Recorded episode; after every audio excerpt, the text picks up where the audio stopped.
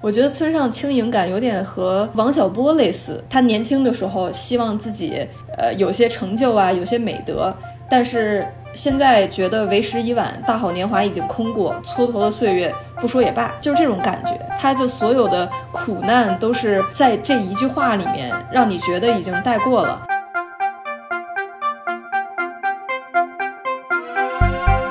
村上春树他对所有的东西都有疏离感，他的一种风格就是疏离现实。真正的现实太无聊了，而魔幻现实和荒诞又离我太远。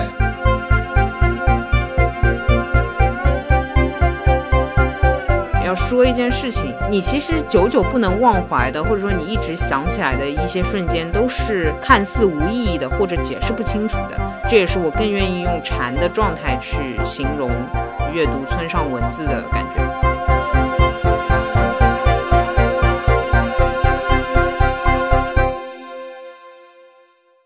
大家好，欢迎收听散场通道，我是麦高芬，又一次拖更了一个多月啊，很抱歉。今天这期节目希望对得起大家的漫长的等待。这期节目呢，也是我个人非常非常想聊，我觉得二零二一年一定要用它来做结尾的一部电影。自打我听到这部影片的存在，就一直在策划、在推进的。当然中间也经历过很多痛苦啊，想放弃过，但是最终还是决定要录制了。然后今天我们的录制的阵容呢，可以说是久违的豪华。今天有五个朋友一起来聊，除了我以外呢，可能听我们电台比较多的朋友们会知道，我有一老朋友，就是路人抓马的悠悠。嗨，这里是来自路人抓马的悠悠。然后对，因为是村民，所以哦，我我是不是好像还没有提今天要聊的是什么片子？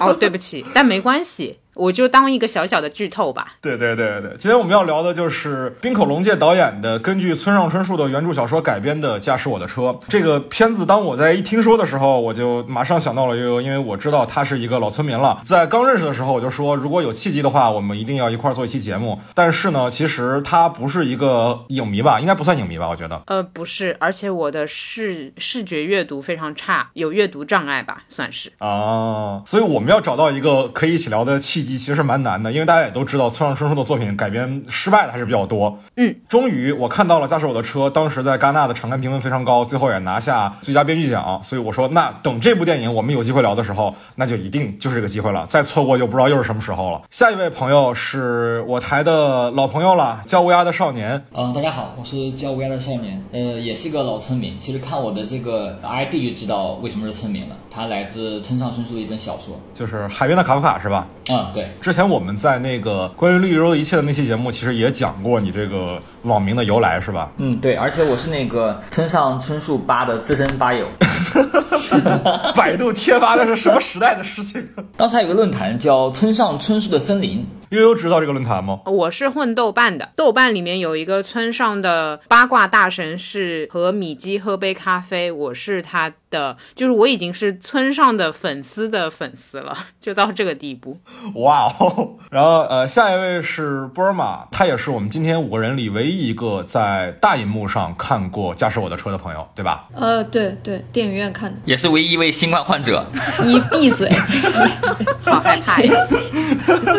波尔玛现在人在洛杉矶，就知道为什么感染的了，是吧？可以带病啊，带病参与节目录制，非常感动啊。最后一位朋友，可能听众朋友们稍微陌生一点，也是我为了这期节目专门请到的林相文化的策展人安妮。好啊，Hello Hello，大家好，我是安妮。然后之前应该是一九年的时候有策划过冰口龙介在北京、成都还有南京的展映，对。对对对对，为什么请安妮来？就是呃，因为我这次为了节目的录制，也是把冰口龙介所有的片子都看完了。但是我发现，即使我翻遍了整个简体中文互联网，还是有很多找不到的片子。但应该他是中国大陆数得上数的，能把他所有能看到的片子都看全了的人，为数不多吧？这主要是片子的字幕都是我校对的，所以哦 对在展映的时候我应该看了很多遍。好的好的，辛苦了辛苦了。这也要感谢一下偶然误差的主播秋实啊，是秋实介绍我跟安妮认识的。呃，那我们今天这个开场白也很长了，因为确实人也蛮多的。那我们还是直接就进入电影吧，观影感受和打分的这个环节。悠悠先来吧。七分吧，我先说扣分点好了。对不起，时长对于我这样的人来说实在太长了。然后可能可能原著党就是这个习惯吧，就更希望是看到非常原汁原味的状态。他有一些展开，我可能会稍微，或者说他自己和村上的一些观念有出入的话，那我也会稍微要扣掉点。但是影片本身，我觉得还是挺好看的。当然，就村村他本来有一些内容，我觉得改成视频好像也很难，所以就我的七分还是。还可以的分数，对，能够给到七分，也是因为我期待也不高。就是村上他那种，你叫村村也没关系啦，其实。好的，好的，好的，就是村村他这种叙事的方式，我也不指望能拍出什么特别可看的。村村他自己本身的作品，如果都写成这样的话，你可想而知，他如果就是转换成视频，他不可能会是很精彩的、很刺激的、很嗨的，因为是要录这个东西，然后临时抱佛脚，花了周末的一整天看完了驾驶。我车，然后第二部看的是《挪威森林》，最后看的是《燃烧》。我是按照这个顺序看到后面，就是整个人都懵了，比看村村的小说要更痛苦一些。毫无疑问，怎么说呢？驾驶我的车对我来说就是文本拓展。我很多时间都在看字幕，我就像在看动态的小说一样。挪威森林不说了，大家呃也是留着一会儿再骂吧，好吧。然后最后是燃烧，燃烧反而我觉得是还行，还是那个问题，就是文本本身它就是一个。可能荒诞的，或者没有什么确定结局的，所以电影也是这个样子。那我也就是带着迷茫的状态结束了一天村上电影的观影状态。是是村村的特点是怎么？是大家是拍不好他的作品，还是怎么了？就加油啊！真的都加油啊！好的，好的，好的。怎么改编这个事情，我们待会儿再聊啊。呃，如果十分的话，我大概打八点五分。哇哦，相当高呢。嗯，对，我觉得这是目前虽然我看的也比较少，这是目前我认为改编最好的村上春树的一个。电影改编，呃，我觉得它保留了一些村上春树本来的味道。看之前的时候，看的期待是，我觉得再烂也不不可能比《燃烧》烂，对不对？你们怎么回事？我的天呐！我待会儿不敢夸《燃烧》了，我跟你们说，我挺喜欢《燃烧》的。我一方面这样说，是因为我在那个。我们的节目，我的人设就是比较的 容易挑刺，报名式，报名式发言。对，但另一方面哈，我说的燃烧不好，不是说燃烧真的本身不好，而是我作为一个村上春树的粉丝，我从燃烧里边几乎看不到任何村上文学的东西了。它不是一个合格的村上春树改编。但它是一部好电影，呃，我是村上的书迷，所以我不能接受，就是这是我说那个燃烧差的原因，并不是这个电影本身烂啊。我觉得，呃，驾驶我的车，它能让我感觉到村上的那种味道，它能把它影像化，我觉得已经很不容易了。村上春树的作品，我认为改编是很难的，就是电影化是很难呈现的。但是，呃，驾驶我的车是保留了那种神韵的。我之所以没有打更高的分，是因为这个电影里边我有很喜欢的部分，也有让我感觉我看起来非常艰难的。部分，他的妻子死了，到他在车上和那个情人对峙的这中间这一段，我其实是有点想睡觉的。你是说排戏那段吗？呃，对，是的，对，这段其实也是完全是属于冰可龙界的东西嘛，它是原著里没有的。对。那布尔玛怎么看呢？布尔玛是在大荧幕看过的人，我看了两遍，然后第一次看完八分左右吧，因为第一次看的时候没有办法不把这个跟原著相比，一旦发现它有一些就是叙事上啊、情节上的不一样的时候，就会觉得特别跳脱。但是看完之后就觉得还不错，因为中间就是我跟乌鸦相反，我我特别喜欢一段戏，就是他排话剧那一段。第二次在电影院看的，首先是沉浸感更好，因为我觉得这种片子。你特别需要沉浸在那个氛围里面，真正进入到那个影片里面去，然后你才能感受到它的魅力。第二次看完了之后，就给了满分，但是也有一些失望的地方，不喜欢最后一段，北海道跟对以前的人生进行和解，我觉得这特别俗。但是因为前面的很多东西瑕不掩瑜吧。那之前的三位其实都是站在一个村民的角度来看的，对吧？很多时候是带着一个原著的视角的先入为主。那安妮呢？安妮作为一个对于冰口的了解可能是要多过村上春树的了解的这么一个。影迷的视角评分又是怎么样的呢？我我觉得我应该是我们五个人里最低分吧，我我我可能只能给到六分。前几天我仔细想了一下，我好像一本村上春树的书都没有看过，就是平时在生活中我就是一个不爱看书的人，因为我恰好是一个非常以视觉为主的啊，我也是，我也是。对，就是我看文字我会看不太进去，但是我看看影像是 OK 的，所以我不太看书。刚刚的乌鸦说他不喜欢燃烧，但是我非常的喜欢，就是这这部肯定是没有燃烧拍的好的，因为我。看之前，其实我没有特别高的期待，因为我不知道为什么我我对《偶然与想象》我还蛮喜欢的，但是这这部片子我迟迟就是没有提起我的兴趣去看，总是觉得我有一种不祥的预感，我可能会不太喜欢。果然我就不太喜欢，然后。刚刚说的那个中间排话剧的那段不喜欢的乌鸦，我也不喜欢那一段。然后呃，不喜欢后面那一段的沃尔玛，我也不喜欢。就是，呃，可能就是跟之前冰口龙界的东西比起来，我觉得这个东西太不冰口龙界的感觉了，就给我一种六分，确实是我们所有人里最低的了。因为我也不会给到六分这么低，虽然我也不太喜欢这个片子啊，因为我看完之后我是。我在豆瓣还是给了他四颗星，但是我也说，就是我觉得这是冰口龙界最不像冰口龙界的电影。他用一种主流能接受的方式去把他所有的风格化的东西给消解了。就我也跟大家说一下，为什么这期节目推到这么晚才录制啊？我们现在录制时间其实是二零二一年的十二月二十七号，我还要争取在今年年内把这个节目弄出来。所以如果我真的弄出来了啊，朋友们跟给我鼓个掌好不好？因为真的很难很难很难。怎么还有这样？为什么拖到今天才录制？是因为，呃，如果之前有听三场通道比较多的朋友们会知道，我是非常需要对一个导演进行全方面的了解，我才敢去开口谈他。那。冰可龙介其实是一个，我觉得门槛还是有一些高的导演。他之前的作品呢，一方面是资源比较难找，甚至有些影片只有英字，有些甚至只有日字，只有日字的我就根本没看。我看了那些英字的，然后我也看得非常辛苦。而且他有些片子长达四五个小时。就我们如果讲导演是有宜人性的话，冰可龙介的宜人性其实是蛮低的。而且为了去接触他，还要去了解他的导师黑泽清和他的偶像卡萨维蒂。这过程其实是很消耗我的热情的。然后等我都看完了之后，我再去想看驾驶我的车的时候，其实我是有一个奇怪的期待，就是在于我想看看他还能做出什么东西，因为他前面已经是做了很多非常非常实验性质的那种电影的探索了，比如说在《亲密》里面。在一部完整的电影里嵌入一部两个多小时的完整的话剧舞台实录，像这种实验，包括《偶然想象》，《偶然想象》是我的今年的最佳啊，也是可能进入我影史十佳的一部片子，我非常非常的喜欢，非常接近我理想中电影的形态，非常小的团队，非常自由的创作，不受任何制片厂的干涉，想拍什么就拍什么，拍的很简单，但是又很有力。我就在想说，冰可龙界还能怎么做，能把他对于电影的理解进一步展现给我？那说实在的啊，我对驾驶我的车也是失望的，就我觉得。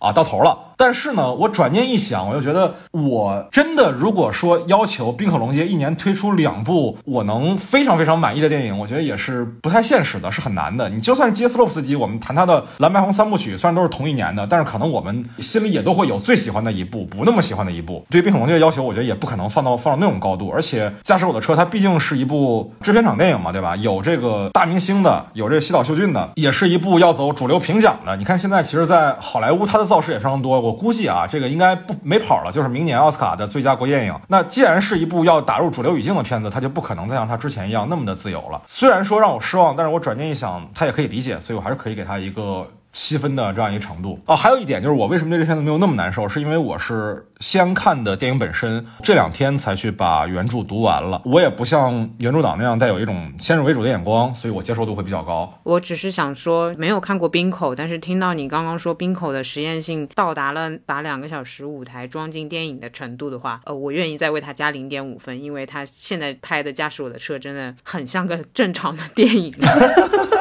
那我愿意原谅他的时长，他已经很收敛了。我跟你说，真的，我当时看《亲密》的时候好难受啊，就是那个字幕又不太行，那字幕明显是根据英文字幕再翻成中文的，然后就看得很累。就这个事儿特别好玩，因为我当时看完《亲密》，他是把两个小时舞台剧嵌进去的嘛。他前两年有个片叫《夜以继日》，冰龙介是很喜欢舞台剧的，他的很多电影里面都有舞台的现场的表演的因素在。《夜以继日》里面有场戏是男主角准备看一个女配角的一个话剧，然后在话剧刚准备演的时候就地震了，三幺幺了，然后他们就。都跑出戏院了。我第一遍看《夜以继日》的时候，我没有意识到。我看完《亲密》之后，再回想这件事情，如果是对《冰火龙》有了解的观众，看到那儿剧场灯关下来，是不是心里一凉？这是不是又要来放两个小时的舞台剧？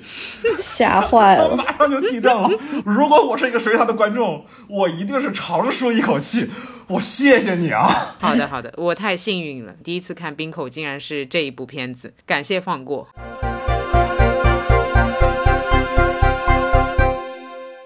那好啊，我们还是先回到村上啊。很多人都提到了，包括悠悠也说过，包括乌鸦也说过，说村上的作品是很难被影视化的。当然，之前有一些例子啊。我们今天可能会比较多的谈到《挪威的森林》和《燃烧》这两个片子，因为这两个片子相对来讲国际影响力比他其他的作品要大一些，也都是两个国际导演拍的村上的故事。那为什么村上的小说比较难以影视化呢？我其实，在看《挪威森林》的时候，感触会深一点，因为它够烂。我觉得一个是演员很难。演演出村上笔下的那些样子吧，因为我是更相信作者把自己的一部分融进角色当中的。那你真的要问村民谁可以演出村上那么酷的状态呢？那村民其实是会心里觉得不，只有村上可以演绎自己，哪怕别人演村上的一个特质，可能是酷的，可能是浪的，可能是对女性的一种幻想，我至少我来说，我仍然会觉得啊不到位。其次就是在燃烧那边，我不知道乌鸦会不会跟我有重复的想法。就我其实已经忘了燃烧它的烧仓房的那个内容全部了，因为村上的作品真的很容易看了忘记他讲的内容，或者说我在看燃烧的时候，我有点惊讶，就是嗯，怎么会有农村，就是这么多农村的场景，或者说，哎，怎么那么乡下，或者在这里面一直卡着，因为。嗯，村其实在我心目中是很都市化的人，所以我刚刚又翻了一下那个烧仓房的作品，我觉得没有那么没 没有那么接地气，我可以这么讲吗？嗯，大概是这样或那样的，就是气质上的、风格上的，会让我觉得电影本身是很好呀，是挺酷的。可是他拍不出村上那种酷，我怎么说呢？就是我觉得那种酷是不言而喻型的，或者说是无法言传的。但是影视又是一个更具象的一个东西。你文字上说的是，比如说，然后他去吃了泡面，这样，但你要把他去吃泡面变得很具象，吃泡面的动作演出来的话，可能不如文字给你想象的酷的空间更大。你找不到一个很酷的吃法，或者说每个人心目中那种很酷的、很存在式的吃法是不一样的，就很有可能我和乌鸦想象的村上是不一样的，但是我们还是喜欢着他。好，那他一旦具象了，好，这个人吃泡面就是。村上写的那个吃泡面的样子，完蛋了呀，跟我们想象的都不一样。然后我也打六分，乌鸦也打六分。也就是说，你觉得文学相比于影视有一个天然的优势，就在于它足够抽象，所以很多的这种情感的传达是作者跟读者共同完成的。但是影视因为太具象了，所以你就没有给观众留下什么空间。嗯，而且至少在我眼里的村其实是非常。确定的，对吧？流行的小确幸，也就是那个确定的确，它是传达出确定的感觉的。其实就是我以我主观的状态在创作出一个确定的感觉，这是我在阅读时的二次创作。好，那么每个人心目中都产生了一种确定的感觉，一看电影一对答案，完全不是。嗯，它又不像其他的作者可能传达出来的本来要么就是很明确了，大概是一个怎么样的形象，但是越是具体的形象可能越片面，要么就是一个。模糊的那好，那我就期待电影会做出什么样子吧。但村村正好是我觉得是介于这两者之间的，它既不是那么明确这个形象该是什么样，但它又传递出给你一种确定的感觉。所以你作为读者来说，其实自己觉得自己知道的那个就是嗯对的，就是准确的。那你看了影视化的，你可能会有点失落。乌鸦怎么看这个问题呢？嗯，就像刚刚悠悠说的那样，就是文学和电影是不一样的。但是那很多别的作家的作品，它是改编成功了，对不对？虽然文字是一个想象的，电影是具象的，但是我觉得这不是村上春树改编的失败的比较多的核心原因。核心原因肯定还是村上自己的一些特点，比如说你像东野圭吾，对吧？他传达两种东西，一个是传达故事，一个是传达传达情感。我觉得这两种都是好展现的。但是村上的很多作品是传递一种情绪或感觉，那情绪和感觉它就不是那么容易具象化的，它就比较难了。然后呃，我说一下我不喜欢燃烧的原因。现在有一个词是贬义词哈，叫不接地气。但我觉得这恰恰恰恰是因为我喜欢村上的原因。是因为村上不接地气。村上春树他对所有的东西都有疏离感，他的一种风格就是疏离现实。比如说在烧仓房里边，他有一个人，他无缘无故的去杀人，无缘无故的去烧烧那个大棚，这是村上春树的情情绪，而不是李沧东的那里边的我是有钱人，我要找乐子。这是我们的阶级所的差异，这一点都很无，这很无趣。我喜欢的村上的感觉是，这个人他不需要任何理由，是一种神秘的东西，是一种你不可言喻的东西，导致他做一些不可言喻的事，而不是因为阶级、金钱。宗教、权力。再比如说，我举个例子，就是你说村上春树，他很多的电影中、很多的小说中出现一些超现实元素，但他又不是魔幻现实，这种东西比较难呈现。哦，我记得他在那个《东京奇谭集》里边有个作品，就是说一个人消失在楼道的二楼到三楼之间，他这个是一种情绪，很难通过剧情来呈现。他一旦把它具体化一个剧情，就很无聊了。听你这么一说，我的感受啊，因为我看村上的作品没有那么多，但我印象中他是不是所有的故事几乎都发生在当代的东京啊？嗯，大部分是。就我我再补充一下啊，那种感觉是在挪威的森林里边，没有任何特别具体的原因告诉我木月为什么自杀，但木月突然死了，然后我对这一现实我非常接受，我觉得这就是一个，或者说我没有任何的突然不适应的部分，而不是你给我找个理由，是因为他的感情，他的爱情，不是。我不需要理由，我要的就是这种没有理由的感觉。是，就是喜欢这种霸总式的村村。对，就是呃，我觉得他笔下各种角色做各种各样的事情，包括也杨楠这种比较重要的元素，他告诉你杨楠就是披着羊皮的一个男人。其实我们至今也不知道这男人干嘛了，他为什么披着，然后怎么生活的，他怎么洗澡，就是你也不会具体到那个程度，然后你也不会去追寻他的那个人生意义，真的不会。我们就是好。然后我们就像对暗语一样啊，杨楠这样没了。杨楠是什么梗？杨楠是什么梗？这个我还不知道。这里面就要给你上霸总村村的一课，记住，杨楠就是披着羊皮的男人，没了，没有任何的其他的解释是吗？他有一些故事，你可以在他的小说中，就是其他地方遇见杨楠，或者你需要找到杨楠。但是为什么他披着？他以前发生过什么？以后发生过什么？其实你不知道，但你可能知道他喜欢吃甜甜圈。或者谁谁谁找过他，或者他在哪里出现过，就我们接受的就是这样的文字状态，就像等待戈多里的戈多嘛，对吧？对，就是如果非要说这个是最接近的了，对，所以就是冰河龙界为什么会在这个驾驶我的车里面，除了原著里就提到的万尼亚舅舅，还要加一段等待戈多进来，是吧？是村上的一种那个现实本身的荒诞性，一种呼应，其实是。其其实听完你说杨楠这件事情之后，我会觉得说冰河龙界加这段其实是有表达出一些他自己对于村上作品的理解在里面。呃，就是我觉得那个。个现实真正的现实太无聊了，而魔幻现实和荒诞又离我太远。就是村上春树的那种疏离现实，就是它既是一个现实，但现实里边有些莫名其妙的东西。我觉得这种是让我感觉生活不那么无聊。就相当于是，如果魔幻是太空，而现实是地面的话，村上春树的作品给你的感觉就像天上的云一样，夹杂在。天空和地面之间，你能看它，它但你又摸不到它，或者是人跳起来的一瞬间。OK，很微妙的比喻。呃，我基本上同意刚刚乌鸦说的那个疏离感。然后我想补充一个，就是村上那个书里面太多的心理描写。这东西是没有办法被影像化的，然后所以你挪威森林你能拍出来的就其实只有一个故事外壳，但是它那个故事其实是不太重要的。那你影像的话，你就只能拍一些动作呀、事件呀，然后包括烧藏房的那种带隐喻的东西，你可能这些东西还能拍出来。但是那种心理描写你就完全没有办法，所以我觉得这是很多影像化失败的一个原因吧。对对对，我印象中好像我目前看到所有的村上作品，因为我看的还是比较有限，但是我印象中我看他所有的作品，第一人称作品还是比较多的。第一人称这个创作习惯，一方面是我觉得很多程度是体现了作者会把自我投射在作品里面，因为他愿意在书写的时候的过程中是用我为主角的话。他是会有一种写作过程当中一种沉浸感的。那另外一个层面就在于说，当他用第一人称写作的时候，优势是什么？优势就是你可以很自然的写很多心理描写，你会很天然的给读者直接传达。观点、感受和想法，但这些其实往往在第三人称作品，或者说在影视化的过程当中是非常需要成本的，可能需要更多的细节描写、更多的内容铺垫，才能让观众体会到的，而且体会到效率也也不像第一人称效率那么高。我我们不可能想象一部电影全是主观镜头，是吧？你就算它全是主观镜头，你也感受不到这个角色是怎么想的，对吧？除非你用 OS，那用 OS 就是一个电影语言里会觉得有点 cheap 的一种技巧。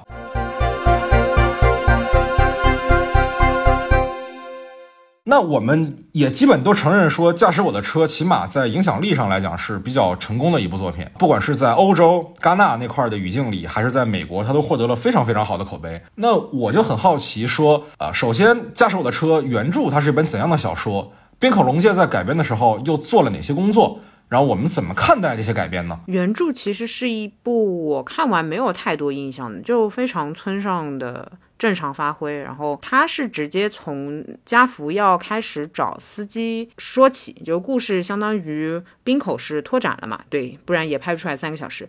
嗯，因为我在看作品不太会去想特别有深意的点，这也是我觉得驾驶我的车还算 OK 的原因吧。就顶多修改了一些人物关系之外，对于我来说没有什么太大的变化，所以我会觉得嗯就还好。哦，我印象很深刻的一点就是我在看驾驶我的车的时候，家福的那个家的状态，我就心里想的是好，没错，就应该是男主人的家应该长这样，就是我会有这样的想法。嗯，它整个的设置能满足我对。这个小说影像化的幻想，我就已经觉得啊，谢天谢地了。但是，就像你刚刚说的，说演 OS 比较糟糕，但对于我来说，你读那个独白也也挺糟糕的，就是两个人得抱着聊天嘛，或者在得得在车上，然后坐着聊天嘛，这样子。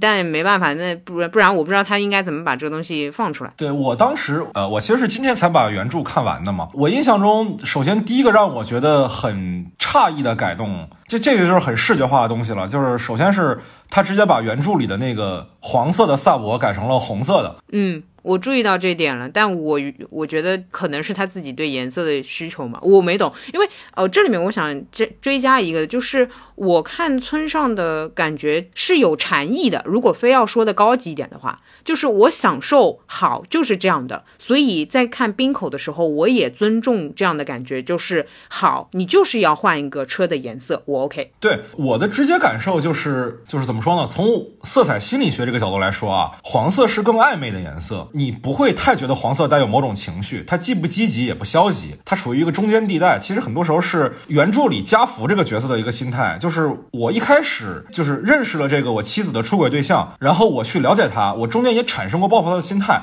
而这种报复的心态很自然的渐渐就消解了。这个是那个车是一个黄色的状态，但是。当冰口龙界把它改成红色的车的时候，其实也是他的态度的一个一个变化吧。因为红色是一个很强烈的、很有力量感的一种颜色。为什么这颜色？我觉得就是，如果我们仔细看电影的话，你会发现，就是电影里的家福和这个出轨对象，他一开始是有一种权力关系的变化的。在小说里，他们俩不是导演和演员的关系，然后这个年轻的演员也不存在说崇拜家福的这样一个设置。原著小说里，他们俩是很平等的两个人，两个人没有说。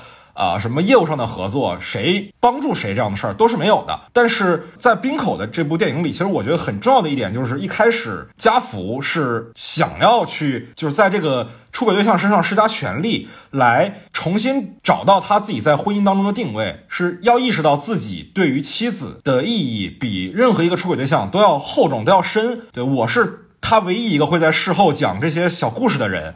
我是特别的，我这个特别是最后能体现在我控制你的，我是你的导演的这件事情上。但是反转就反转出现在他发现，我靠，人家也听过这个故事，而且人家听故事比我还全。然后他就有点收不住了。其实，我觉得他的立场是比村上要更强硬一些的，而且换句话讲，他对角色是更残忍一点的。他要让角色有这种从想要掌控、以为自己掌控，到发现完全不在自己的掌控的这个过程。但是你其实失控了之后，你才发现你能掌控的只有自己。然后最后跟自己和解，这是他的一个人物变化，这是我的理解了，就是，嗯嗯嗯，这也是我会不愉快的点，因为我不想要那么明确的东西，我不想要你给我传达这么明确的态度，也也很像刚刚安妮也提到了，就是说。它结局会 有一个升华，会有个总结。这个东西我是到最后，我看到最后，我有一点哈，就是学学习了。你教我做事，教我做人，行吧，行吧。OK OK，太说教了，对吧？确实啊，就是你看村上的作品，你就感觉有的时候你会觉得概括出来就是我就烂，但是冰口不是这样的。冰口要告诉你，烂是有烂的代价的。对他有要传递的东西给我，我会觉得，嗯，对我要用那个词不够酷，就是。我会觉得很明确，要说一件事情，你其实久久不能忘怀的，或者说你一直想起来的一些瞬间，都是看似无意义的，或者解释不清楚的。这也是我更愿意用禅的状态去形容。阅读村上文字的感觉，我刚才已经说了嘛，就是我不太喜欢那个他的戏剧很长的那一段，但是呃这段里边我确实也很喜欢那个多国语言那个点子，但是它整个的一个过程我觉得太长了，他以至于长到我不能完整的把他妻子的那个情感延续下去，我有一个很强的对他的这样一个情感的一个中断的过程，直到他们在车上开始讲那个少女的后下文的时候，我才重新把它续上。就是我觉得他那个戏剧那段是有很多好点子的，但是它整个情感是让我割裂出去的。对对对，我其实能比较明显感觉到，就是我觉得冰可龙介应该是先想到了说。多国语言排一个戏剧的这个点子，又想用在这部影片里，为了不让这个事儿显得那么割裂，就在里面把这个出轨对象这个角色给加到了这个这个戏本身里面，让这个人物有更多的互动，好让观众时刻想起来男主角好像主线是如何跟自己的亡妻和解这件事情。但是又怎么说呢？出于他的这种私心，把舞台的部分加得很重。所以确实，在整体的观影感受上，会让你中间会，尤其是啊，对万尼亚舅舅不熟悉的观众，会忘掉说跟妻子那边的事儿，因为你还要跟上万尼亚舅舅这边的情节。哎，我先问一下，你是？之前看过《万家舅舅》吗？我没有啊，那难怪，那我可以理解，因为我是今年刚好是之前有个契机，在北京这边看了那个 NT Life 的版本的《万家舅舅》，所以我其实还比较少的理解力去运用在了理解那个戏剧的情节上，我还是更主要还是在理解家福的本人的故事，这这这对于我来讲倒不是那么大的一个困难。哦，我觉得我我说的并不是说这个戏剧让我去额外的去理解，反而我是觉得这个戏剧《万家舅舅》太直白了，它的戏中戏的一个剧情联系太直白了。直白的都有点没有那种没有一点点韵味韵味了，就是太直白了。乌鸦是说他们对台本里面有一些台词是可以呼应到他们人物之间关系的那个点，是吗？对，我觉得太直白了。对，冰口的解读挺好的，但是你有的时候不想听课代表给你解释这个文本，你只想听作者本人的话。哎，那我玩玩好奇的啊，因为这个点我想深入讨论一下，就是多语言戏剧这件事情，因为冰口的片子里经常出现关于戏剧的情节。啊，那比如说安妮，你是一个把所有冰可的片子应该都看完了的一个人，你要怎么去理解他这个多语言的戏剧的这个点子呢？确确实实，他在基本上每一个作品里面都会用到跟戏剧相关的，不管是大段落的东西，还是说。一小点的东西，它基本上都会用到。之前的可能都是都是用日语的，然后都是日本人，然后在一起去拍话剧或者是演员工作坊什么之类的这种东西。但这一次可能用了一个试图在这里面想要创新性的去试图，就是因为他从以前的做一个非常本土的这种独立创作，到现在已经到一个就是国际的舞台上，我觉得他可能也是我个人理解，我觉得他可能在释放一种信号，说就是我。们怎么样去，就是打破语言本身的这种这种东西，去向大家传递一个可以共通的这种情绪吧？我觉得他其实应该是在说这个点，就是因为他其实台词里面也有提到嘛，就是台湾的女演员会说什么，我理解了大家的台词之后，我就会更好的 react，我更能够理解大家的情绪什么什么之类的。但其实只有他一个人提出来了这一点，其他的人其实都没有提出这这个东西。就是我觉得就是在说，我们其实用不同的语言也可以。交流，哎，这点其实是是很微妙的，因为对我跟你的理解差不多，就是我们可能观众啊，尤其是电影观众，会有一种习惯性的逻辑，就是呃，我们看的影片只是看影片的最终结果。但是，首先电影就不是这样的，电影很多时候创作过程也是有艺术价值的。那对于戏剧而言就更是了，这些完全语言不通的人，就没有对方的语言的基础的人，他们在排戏的过程当中所产生的对语言本身的理解。啊，可能这是这个剧它的排演过程当中的产生的艺术价值，这可能也是呃戏剧创作者的一个思维，因为戏剧是现场表演，就是我们看 NT Live 的录像也好，它是感受很大打折扣的，就是不能比的。戏剧还是一种现场艺术，那在这种现场艺术的时候，演员之间产生的互动，某种程度上就是这个戏的艺术价值所在，它不是一个唯结果论的东西。所以在这种情况下，把演员投入到一种难以沟通的环境里面，我们不去用我们已经既定而成的。语言去沟通，我们用更内在东西。我们听不懂对方说的话，我们能不能理解对方的表达？我觉得这是它本身的一个一个价值吧。就是我其实看你看这篇，大家有可能有注意到一个细节，就是家福他并不是说就让大家演，然后他也不懂你们在说什么，然后每个人都不懂，都都不理解，就就生演。不是的，演员花了很长时间去沟通情绪的。而且家福其实你也能看到他做一些案头工作，比如说去查每一个字在不同的语言里的读音，其实是一种。重新建立理解的过程，而这也本身也是我觉得影片里面家福这个角色一直在想跟他妻子完成的。他想知道妻子的剩下半边故事的结局，想知道妻子那天晚上想跟他说什么。这些东西当然没有办法再通过语言去沟通了，但是想要去达成一种无法做到的沟通，其实跟他这个戏剧的目的是一样的。我觉得这是有一种共通性在里面的，就不是说我们像看电影一样，只是看影片最后呈现出什么样，而是。他这个实现的过程是很有艺术价值的，我我的一个理解吧，反正波尔玛怎么看呢？我我其实我第一次看的时候也没有完全进去，但是后来我中间那个多语种戏剧其实是很特别的一块儿，就是你没有办法不去注意到，然后你就会很自然的去想，那为什么他会用这样的方式去？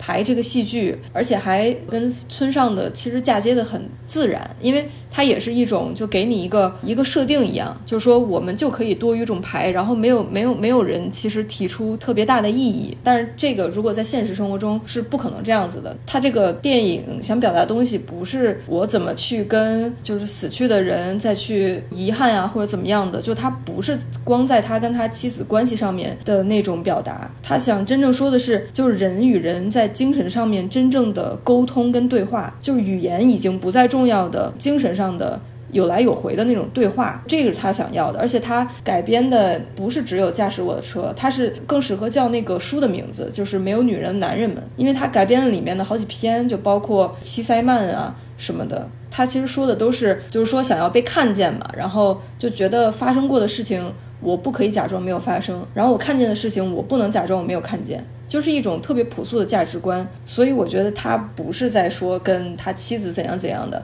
然后我再看第二遍的时候，我就没有觉得它中间是断裂的。它其实是在表达一些别的东西，对，这也是其实冰口的一个比较大的改动啊，就是他把这个《没有女人的男人们》里面的另外一篇叫《山鲁佐德》，我是今天刚读的啊，里面提到的那个故事，就是这七三曼的故事，移植到了《驾驶我的车》那部影片里。在那个山鲁佐德的故事里，其实是故事的女主角，男主角雪原不知道女主角叫什么名字，给他起了个外号叫山鲁佐德。他自以为自己是前世是一个七三曼，然后这辈子在年轻的时候曾经潜入过一个男孩的家里。去偷他的铅笔，然后在他的抽屉里放卫生棉条。这个故事其实是完全是另外一篇小说里的事儿，然后被冰口挪到了驾驶我的车里，讲的是加福的妻子在跟他说的这个故事。我不得不说啊，就是当我意识到这是两篇的故事的时候，我第一感受就是冰口龙介这个点特别聪明，因为在原本的这个山路佐德那篇短篇小说里，他其实没有说明确的说他是在指代婚姻关系变成一种任务式的日常生活之后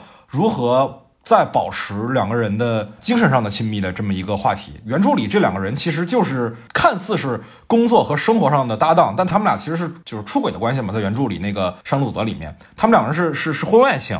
那在驾驶我的车里。冰口把它理解成了一种婚姻关系里的问题，那我觉得是是很巧妙的，因为真的也很也很合理，很合适。我觉得哦，其实关于这一点的话，我的感觉是村上的所有的人物都是可以串门的。因为其实以前有过一次阅读体验，是正巧两本小说一起读，我记得是《斯普特尼克恋人》和呃《E.Q. 八四》吧，我记得这两本后来人物角色会串起来，呃，你会觉得他们都是在一个世界里面的，所以我我甚至觉得说，如果我是冰口，我不会有太多的想法把这两个故事融合在一起，我只是会突然觉得说啊。可以这么做，就是啊，我觉得那他们俩的关系应该是这样的。就在你眼里，这是一件特别正常的事情，它不是一种创作性的行为。对我，我觉得这个理解也更加符合我在看村上时的体验啊。当然，就是他的一切东西，你反过来去解释会很有意思，你可以去品味，这没有问题。但实际上，你按照正确的顺序去看它的过程，可能都是随机的。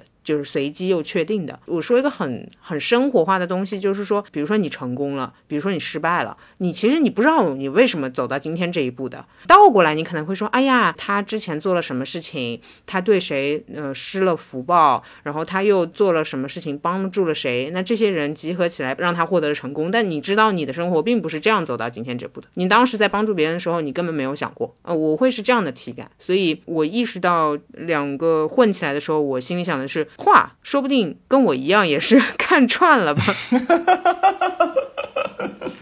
呃，乌鸦怎么看呢？嗯，我要对你发出异议。对我，对我觉得，如果你拍这个电影的话，估计我不会喜欢看，因为你刚才说村上他在表达他对婚姻的理解，我觉得你跟李沧东一样，哎，这 这样会不会抬高你？我谢谢你，我谢谢你。我操！就是我觉得嗯还是把他搞得太接地气了。就是我觉得他们说根本没有想讨论什么婚姻的问题，什么婚姻对人的影响根本没有。我觉得他的好玩的地方在于这两个人互相相爱，但是这个女的呢跟很多人做爱，这一点都不矛盾，这多么的自洽呀！是是这是这种东西，而不是什么婚姻什么之类的。不是你作为一个已婚将育的男性，你聊这个话特别那什么，你知道吗？不，那说明我更有发言权，好不好？我还想再举一个相对主观的例子，大家都知道村村是摩羯座的，所以其实我有的时候会和摩羯男去讨论村村，就是各种各样的摩羯男我都会讨论。如果他们看的话，呃，摩羯男统一给我的一个回复就是说，如果他们是村上去写这样的东西的话，他会告诉你不要想这么多，我就是当时想到这里而已。世界上当然也存在这样一种男人嘛，他会告诉你不要想太多，我当时就这么想了，然后我这么说了，就这个是很酷的一点。所以麦麦，我只能说你太你太面了，你知道吗？我跟乌鸦应该都不会看你拍的，呃，我说的好听点就是太清楚了，太细了，你分析了。但是嗯，当然不分析我们就没有办法聊了嘛，所以你可以说你的看法。嗯，但我是觉得，因为冰口他是一个非常非常清晰的人，他不会给模棱两可的答案的。起码这部影片里我感受到的也是。接下来我可能还要提一个点，就是同样是七三半的这个故事，在山罗佐德的那个那篇故事里面，那故事是没有讲完的。故事结尾结尾在男主角他意识到说山罗佐德可能不会再来找他了，然后不会再来找他，他听不到故事的结尾了。虽然这个女人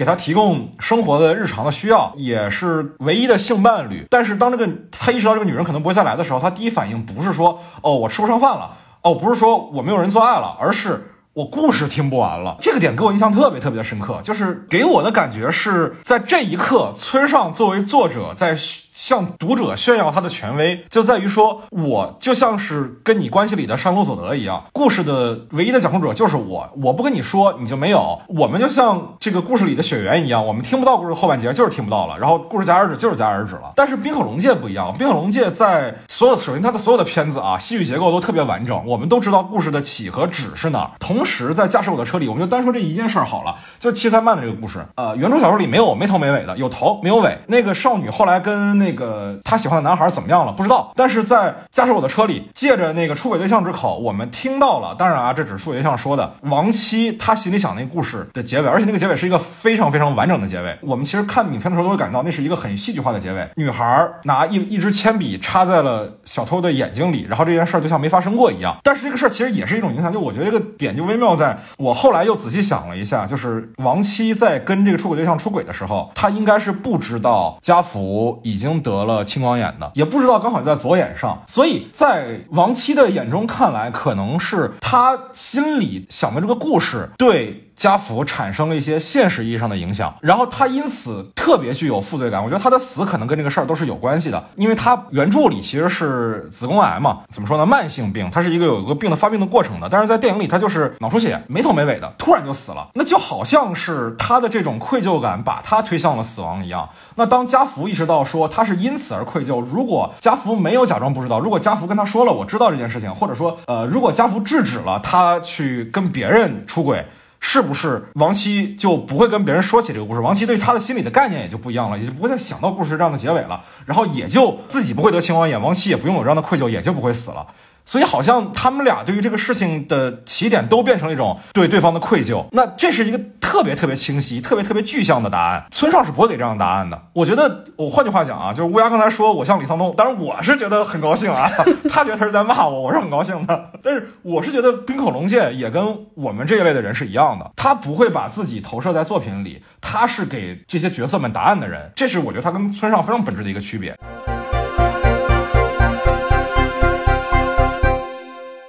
你说改编，我还有一个地方没有说，我觉得结尾让他们在拥抱，互相获得获得救赎，这个这我相信都不用多谈，这个我觉得没没有必要这个结尾。换我的话，可能少女指着房子，然后就可以结束了，或者说你把这段掐掉，直接跳到他在演万家舅舅也可以。确实啊，那个家福跟司机说话那段，我一点印象都没有，完全想不起来他们说的任何一句台词，我觉得那段戏真的很无效。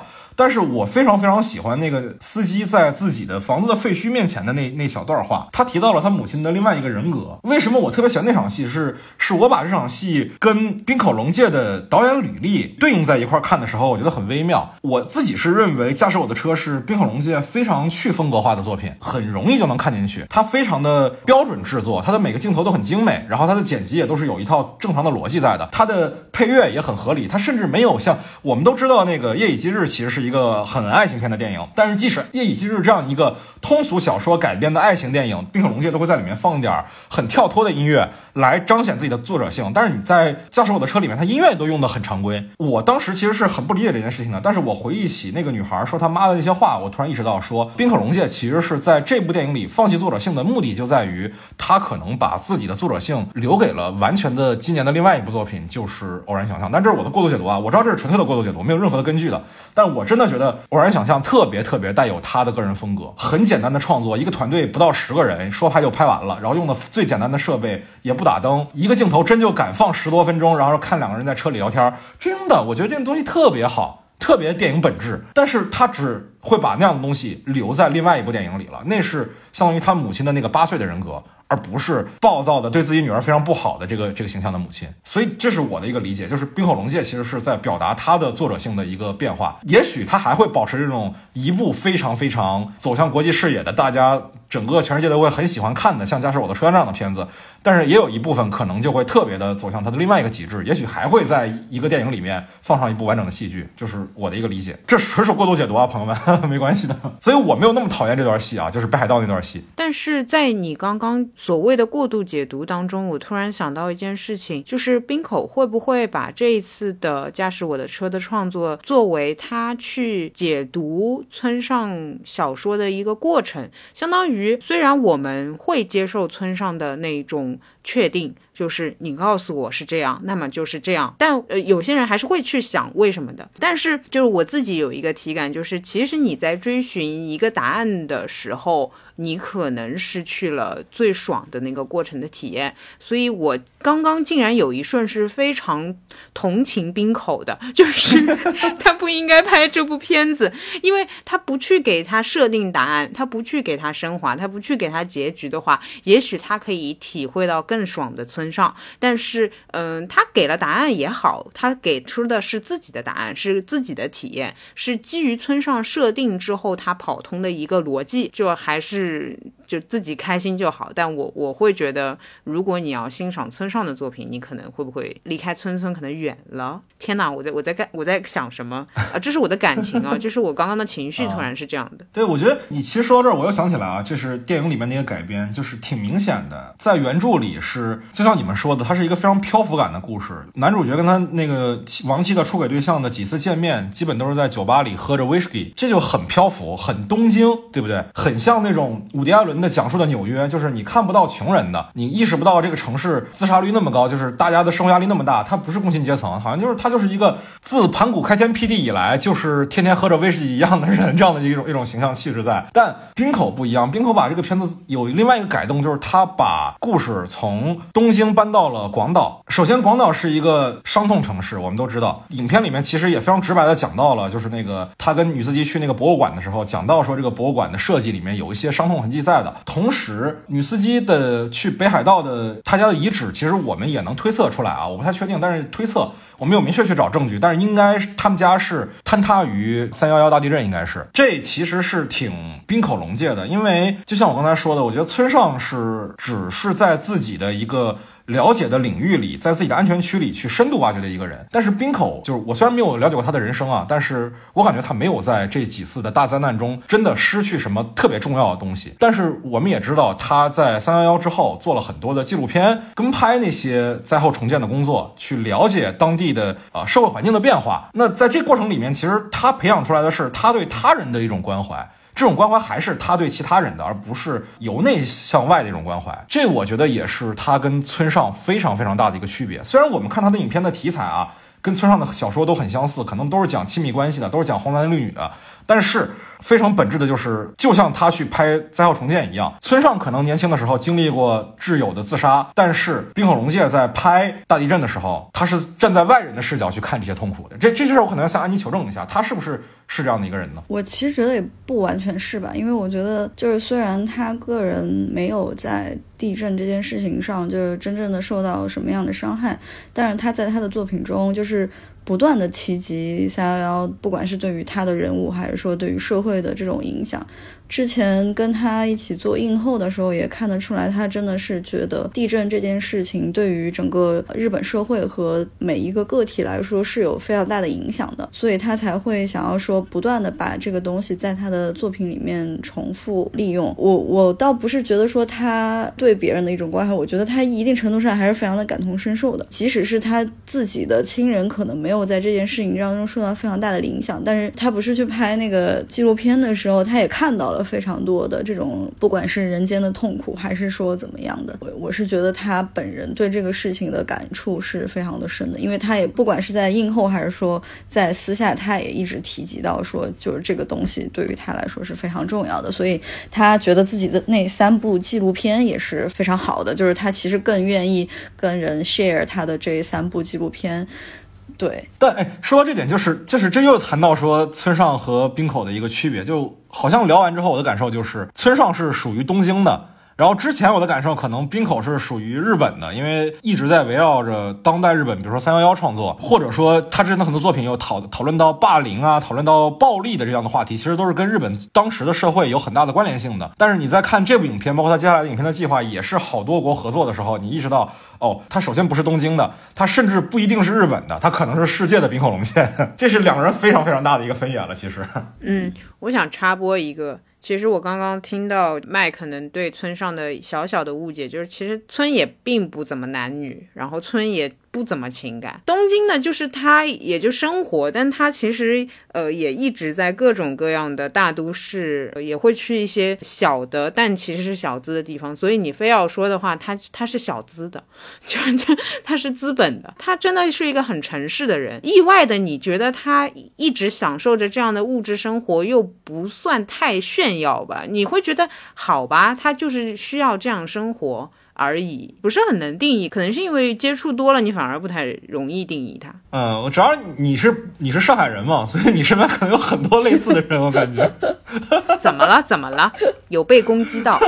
没有，这怎么有攻击到了？你你也不觉得这是什么问题吗？我觉得，毕竟你很欣赏村上春树，所以你肯定不觉得这是什么问题。然后我觉得这也没有什么问题，它只是一种现实情况而已。懂了，好的吧？上海人可能看东京人都觉得是一样的人，行不行？好不好？OK OK OK OK。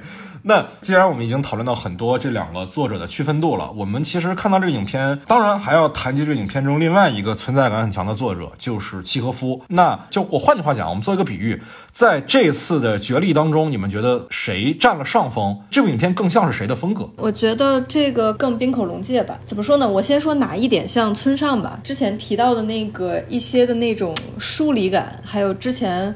我们讨论那个轻盈感，就是它稍微有一些这种东西，这种东西是很村上的。举个例子，比如说韩国夫妇在吃东西的时候啊，对话的氛围，就他明明其实在说一个还比较沉重的东西，但是你会觉得他有一些苦难在里面，但他苦难永远是被那个轻盈感给给包裹起来的，所以他不是直接。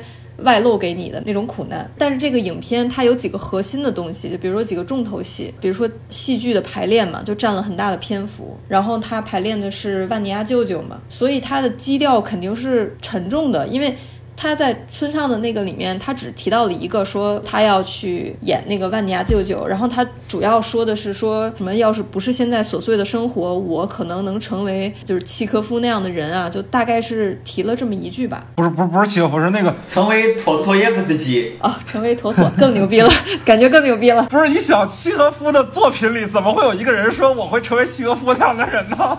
不是不是，他是那个家福说的，不是家福，他是在排练那个万尼亚舅舅的台词，那是万尼亚舅舅本人的话，说如果不是有你这个人压在我头上的话，我是可以成为很伟大的思想家的。哦，那我忘了，反正大概就是这个意思吧。所以我觉得村上的小说里提到了这个，可能仅仅有这个意思，就是说我怎么去逃离那个琐碎的生活这一部分。但是这个电影里面明显就不是的，因为它明显是在讲后面那一段，就是说，就是结尾那一段，说我们还要。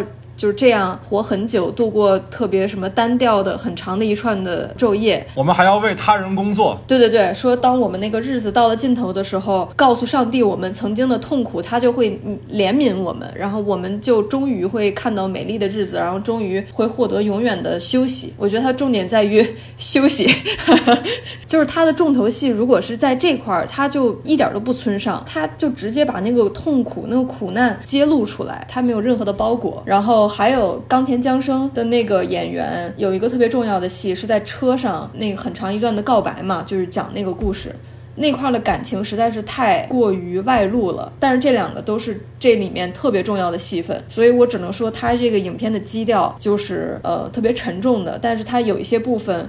跟村上的风格嫁接的很好，所以我不觉得他这个那么轻盈，但是他他处理的很好，就是中间的这种转换，我觉得村上轻盈感有点和王小波类似，就是王小波之前他有一个杂文集，我忘了叫什么了，但是它里面有一句话，大概意思是说他年轻的时候希望自己呃有些成就啊，有些美德，但是。现在觉得为时已晚，大好年华已经空过，蹉跎的岁月不说也罢，就是这种感觉。他就所有的苦难都是在这一句话里面，让你觉得已经带过了。然后你读完之后会觉得，就是很轻盈的东西就飘过去了。但是有一些东西，呃，你仔细一想，它其实也是就是你想要去探究的问题嘛。但是它不会点名点破。哦，对，然后那个万尼亚舅舅，他在书里面就只是充当于一个。就说我想逃离生活的琐碎，给主角的这么一个配置，但是他在电影里面他承担的就更多吧。就是那个家福其实完全就是变成了那个万尼亚舅舅嘛。就是说我我我之前一直有一个美好的东西，就是寄托在教授身上嘛，然后觉得我可以大有作为，所以我才忍受那么多的痛苦。但是突然间就伴随他妻子的突然的死亡吧，他突然觉得这是一个谎言。就是我所相信的之前的一些美好的东西，我为他奋斗的东西都是都是假的。然后突然之间他就什么都没有了。这样来说，那是契科夫肯定是占了上风。这个电影是完全关于契科夫他所表达的东西。由于时间的关系呢，我们关于驾驶我的车的节目的上半期暂时就先到这儿了。在下半期当中呢，我们会继续讨论村上春树和。冰可龙界的风格在影片中的融合，以及冰可龙界的导演履历，以及还有哪些更多的村上春树的作品值得改编？有哪些导演是我们觉得适合村上春树的？也欢迎大家加入我们的听友群，跟我们做进一步的交流。在微信上搜索 After Cine，添加我的个人微信就可以申请入群了。我们几位朋友呢，也都会在群里等着大家。也欢迎大家关注我们的官方微博“散场中的 After Cine”。那我们就下半期再见吧，拜拜。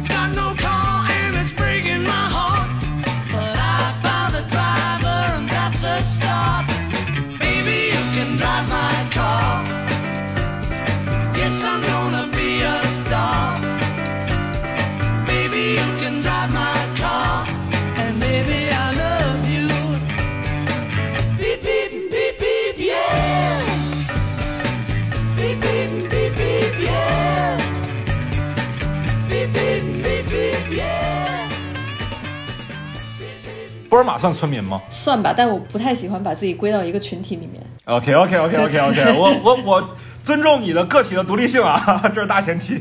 没有，那那那他他是新冠群体算不算群体？我第一个就传染你，我跟你说。可恶，又被你杠到了。